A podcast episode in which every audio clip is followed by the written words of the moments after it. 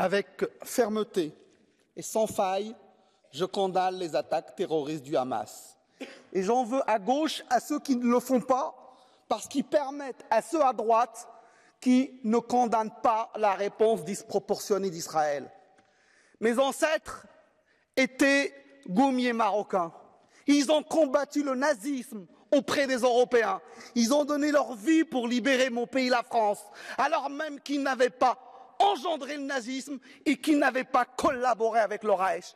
Ne faites pas de cette situation une guerre de civilisation entre Israël, l'Occident et musulmans. C'est ce que attendent les terroristes, de généraliser la guerre partout.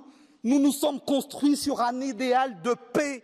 Nous devons porter ce message et on ne le fait pas. L'Europe n'est pas à la hauteur, elle n'est pas audible. Le monde se dégrade sans que nous ayons la moindre influence.